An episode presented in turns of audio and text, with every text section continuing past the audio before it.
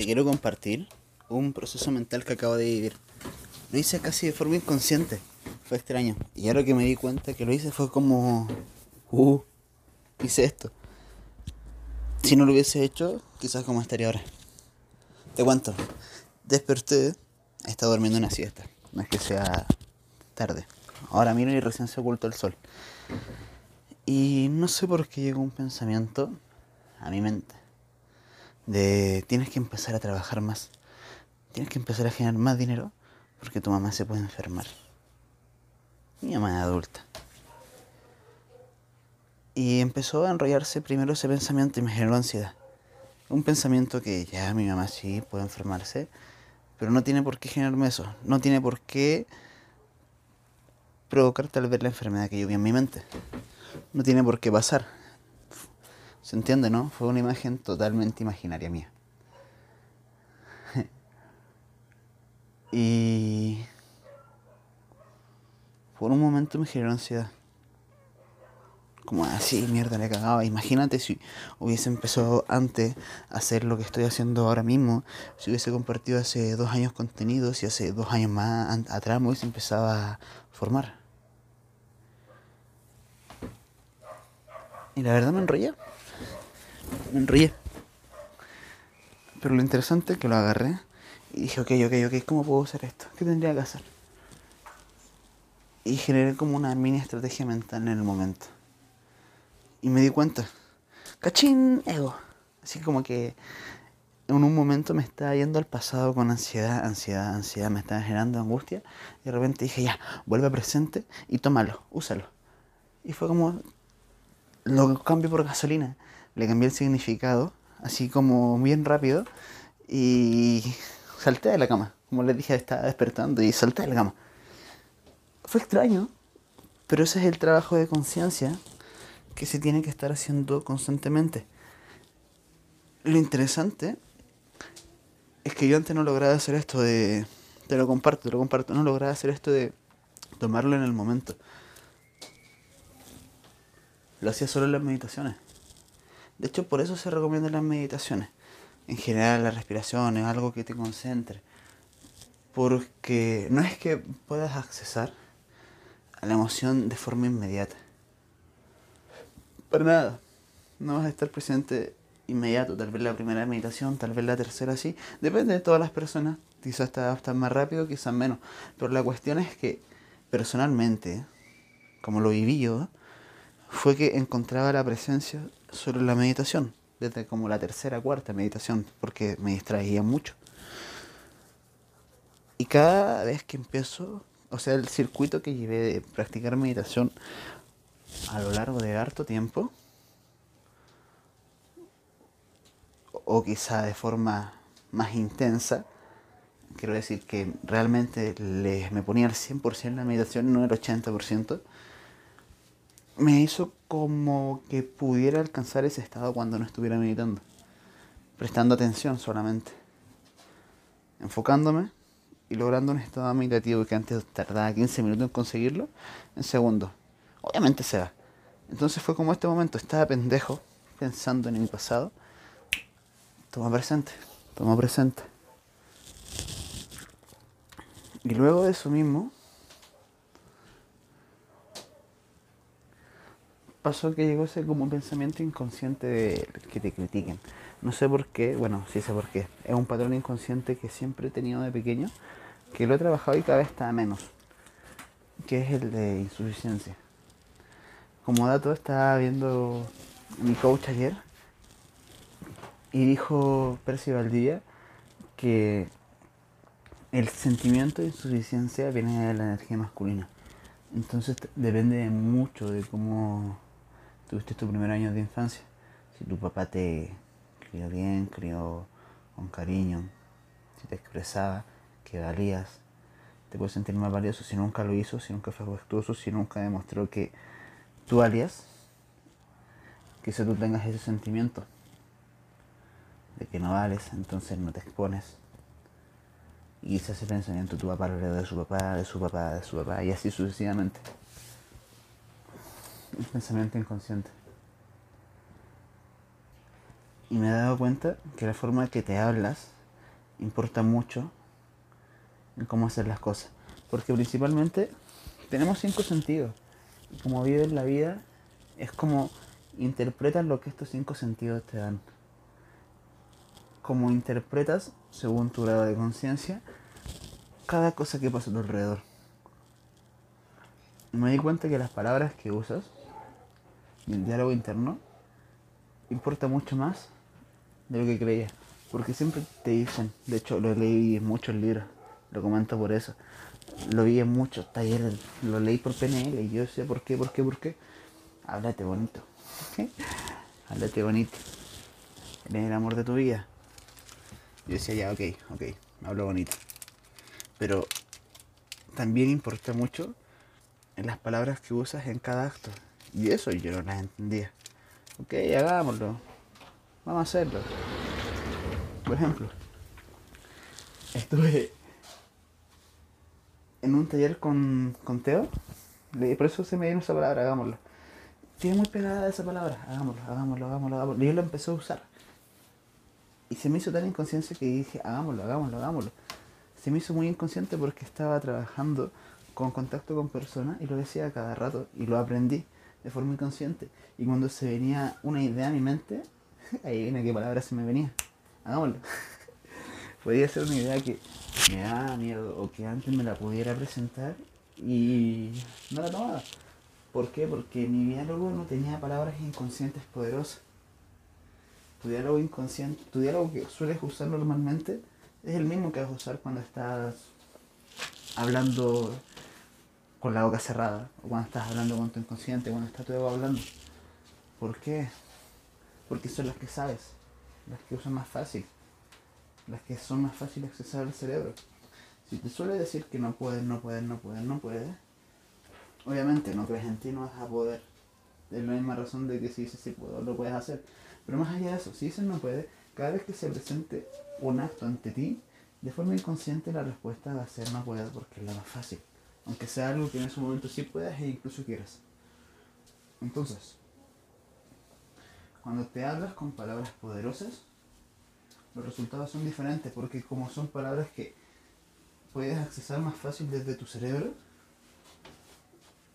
el cerebro gasta menos energía. Entonces te haces una propuesta interna y el cerebro te va a decir respuestas internas pseudo inconscientes. Lo que dije recién, empieza a ocupar una palabra que te pueda aportar valor. Hagámoslo. Avanzo a pesar del miedo. ¿Qué sé yo? Invéntate una bonita. E incluso sirve mucho las que son cortas. Úsala y memorízatela de forma inconsciente. Y esto no es que sea difícil, incluso ya lo hemos hecho muchas veces, con frases como mejor pájaro en mano que 100 volando. Viste que suenan bonitos pero te hacen actuar de cierta forma, camarón que se duerme se lo lleva a la corriente. Cosas como esas son las mismas frases que puedes usar de forma inconsciente si te la creas. Si te la crees, si te la crees. Y de hecho, hay dichos que son así que si uno se los pone a cuestionar, al menos personalmente, yo digo, ¿por qué? ¿Por qué? Sin pájaro en mano, o sea, un pájaro en mano que estén volando, y puedo asegurar 99, ¿por qué no? Camarón que se duerme se lo lleva a la corriente. Tal vez sí, las oportunidades pasan. Te invito a cuestionar las cago por ti. Pero crearse frases como eso te vienen de forma inconsciente. Te regalo una. vale verga lo que diga. Entonces, cuando vas a hacer algo que piensas que te van a criticar, vale verga lo que digan. Cuando quieres hacer eso que te apasiona, pero tienes miedo que te critiquen, vale verga lo que digan. Cuando quieras crecer, pero tus amigos quieran hacer algo diferente a lo que estás haciendo tú, y te invitan a salir, y te critican, y te tachan de aburrido, de lo que sea, vale verga lo que digan. Si se lo aprende de forma inconsciente, entonces la respuesta viene. Y otra cosa que aprendí, así como cuestionándome, Esto no, puede, no tiene por qué ser por ciento real, no tienes por qué creerme. Ya a la práctica. Es que no existen humanos sin recursos. O sea, que no se le ocurran ideas y cosas como esas. Existen estados emocionales en los que se encuentra el humano en que su mente no encuentra recursos. En estado de enojo es más difícil encontrar ideas que en un estado de pasividad y plenitud. O quizás sí se encuentren ideas, pero la mitad va a ser reventando la cara de alguien. Entonces el estado emocional te da ideas, te da recursos. Y el estado emocional va ligado a tus pensamientos, a los pensamientos que te vienen a la mente. Y esos vienen ligados, nacen de tus valores y tus creencias. Lo mismo que dijimos ahora.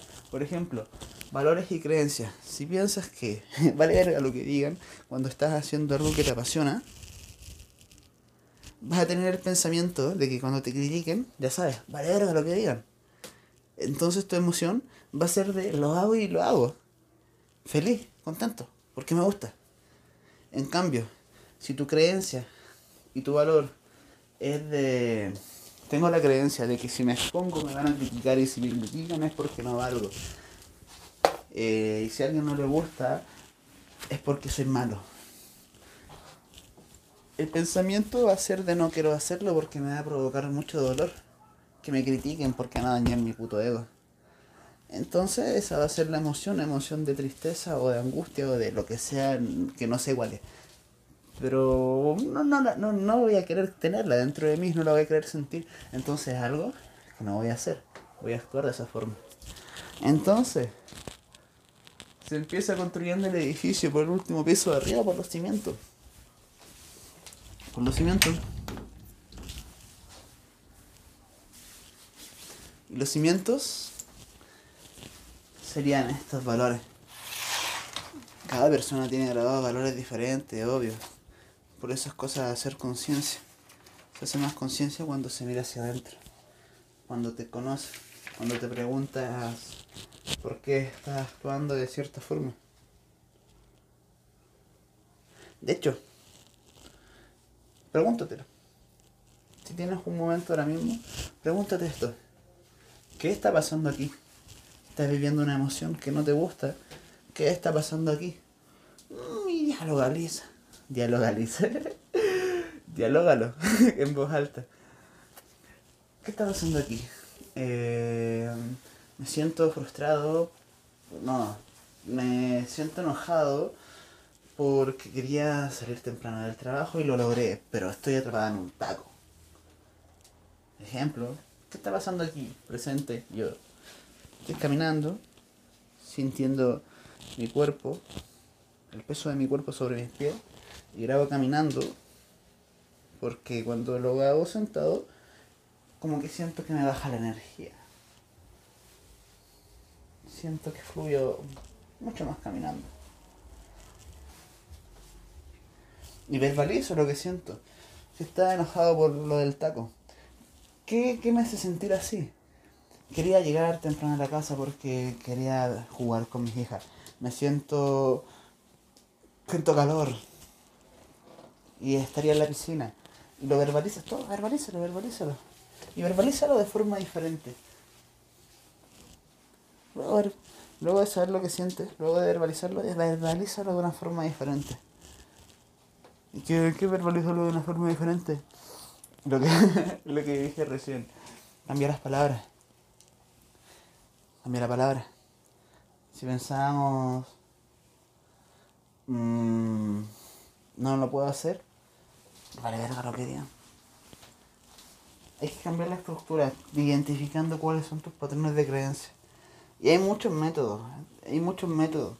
Por ejemplo, yo ahora te estoy contando uno que es de PNL, pero hay otros que son mucho, muy diferentes. Hay que ver cuál se adapta a ti. Cambiando, por ejemplo, tu fisiología, cambia tu estado emocional. Porque si estás saltando con la mano de arriba y alegre, no vas a sentir la misma emoción que estar acurrucado en modo bolita tapado con un charlón, con un con una cosa, así haciendo gusanitos, así como enrollándote. Entonces, accediendo a diferentes emociones puede acceder a diferentes pensamientos. Y cambiando tus creencias, cambiando el cimiento, puedes cambiar la interpretación. Y está cabrón poder interpretar a tu gusto. Porque es como escuché una vez decir de Javier Rodríguez, que somos mini dioses en miniatura. Que mini dioses en miniatura, como porque el Dios creó el mundo y el mini Dios crea su mundo a través de las creencias y valores. ¿Se entiende, no? Y cuando puedes cambiar tus creencias y valores, que las creencias como el, el chip, el automático que tú tienes. Es como el cómo voy a reaccionar a X, cómo voy a reaccionar a B, de forma automática. Que muchas veces se programaron sin que nos diésemos cuenta. Hoy día, de hecho, te voy a contar una anécdota. Hablaba con un caballero que su hijo tenía esquizofrenia. Tiene esquizofrenia. Y que cuando le dan ataques como de esquizofrenia, por decirlo así, no sé qué es, cuál será su patrón, psicólogo no soy. No lo entiendo mucho. Ya lo voy a entender porque me leí el libro. Tenía patrones como de ataque de inconsciente, inconsciente de que lo van a matar. Y es como eso, eh, le dan ataque y de repente, por ejemplo, puede estar sentado en su cama y sale corriendo al patio porque lo van a matar. Yo dije, qué loco. Qué loco. El que, y la persona que me lo estaba contando, el papá, el hijo tenía ya 30 años, el papá tiene unos 80 años, y me contó que él cuando bebía alcohol le pasaba lo mismo. Le pasaba exactamente lo mismo, él pensaba que lo iban a matar y se iba. Por ejemplo, iba a casa de sus amigos, tomaba y de repente sentía como esto y se tenía que ir, oye, ábreme, ábreme, tengo que irme, me tengo que ir, ya, me tengo que ir, me tengo que ir, me tengo que ir. ¡Ay, se iba! Y me comentó que una vez cuando eran pequeños, el, el, chamaco que tenía 30, el hijo, él le dio uno de estos ataques en la calle. Y lo tomó y dijo, oye, la persona que viene atrás de nosotros nos quiere matar. Corre, corre, corre. Y se lo llevaste a la casa corriendo porque las personas que venían caminando detrás lo querían matar. Y dije, wow, wow, wow, wow, wow, wow, wow. Aquí se heredó algo.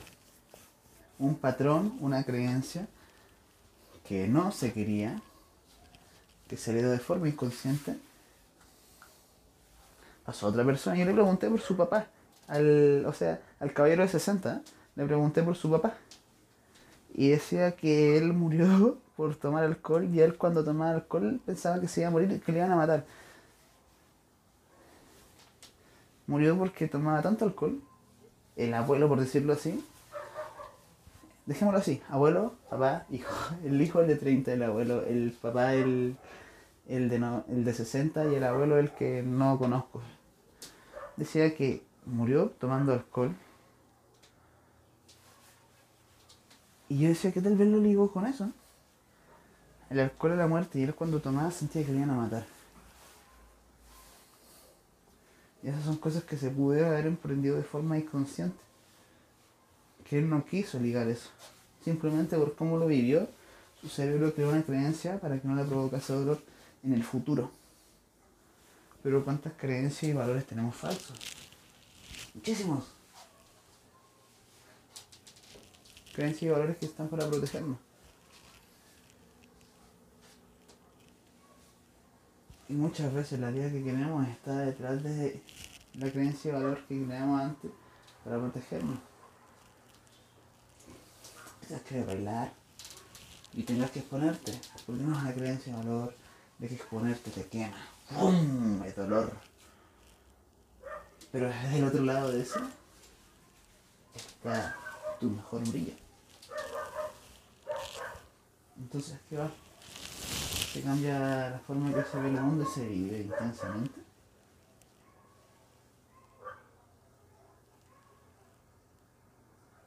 ¿Qué hay ahí? ¿Dónde estás ahora?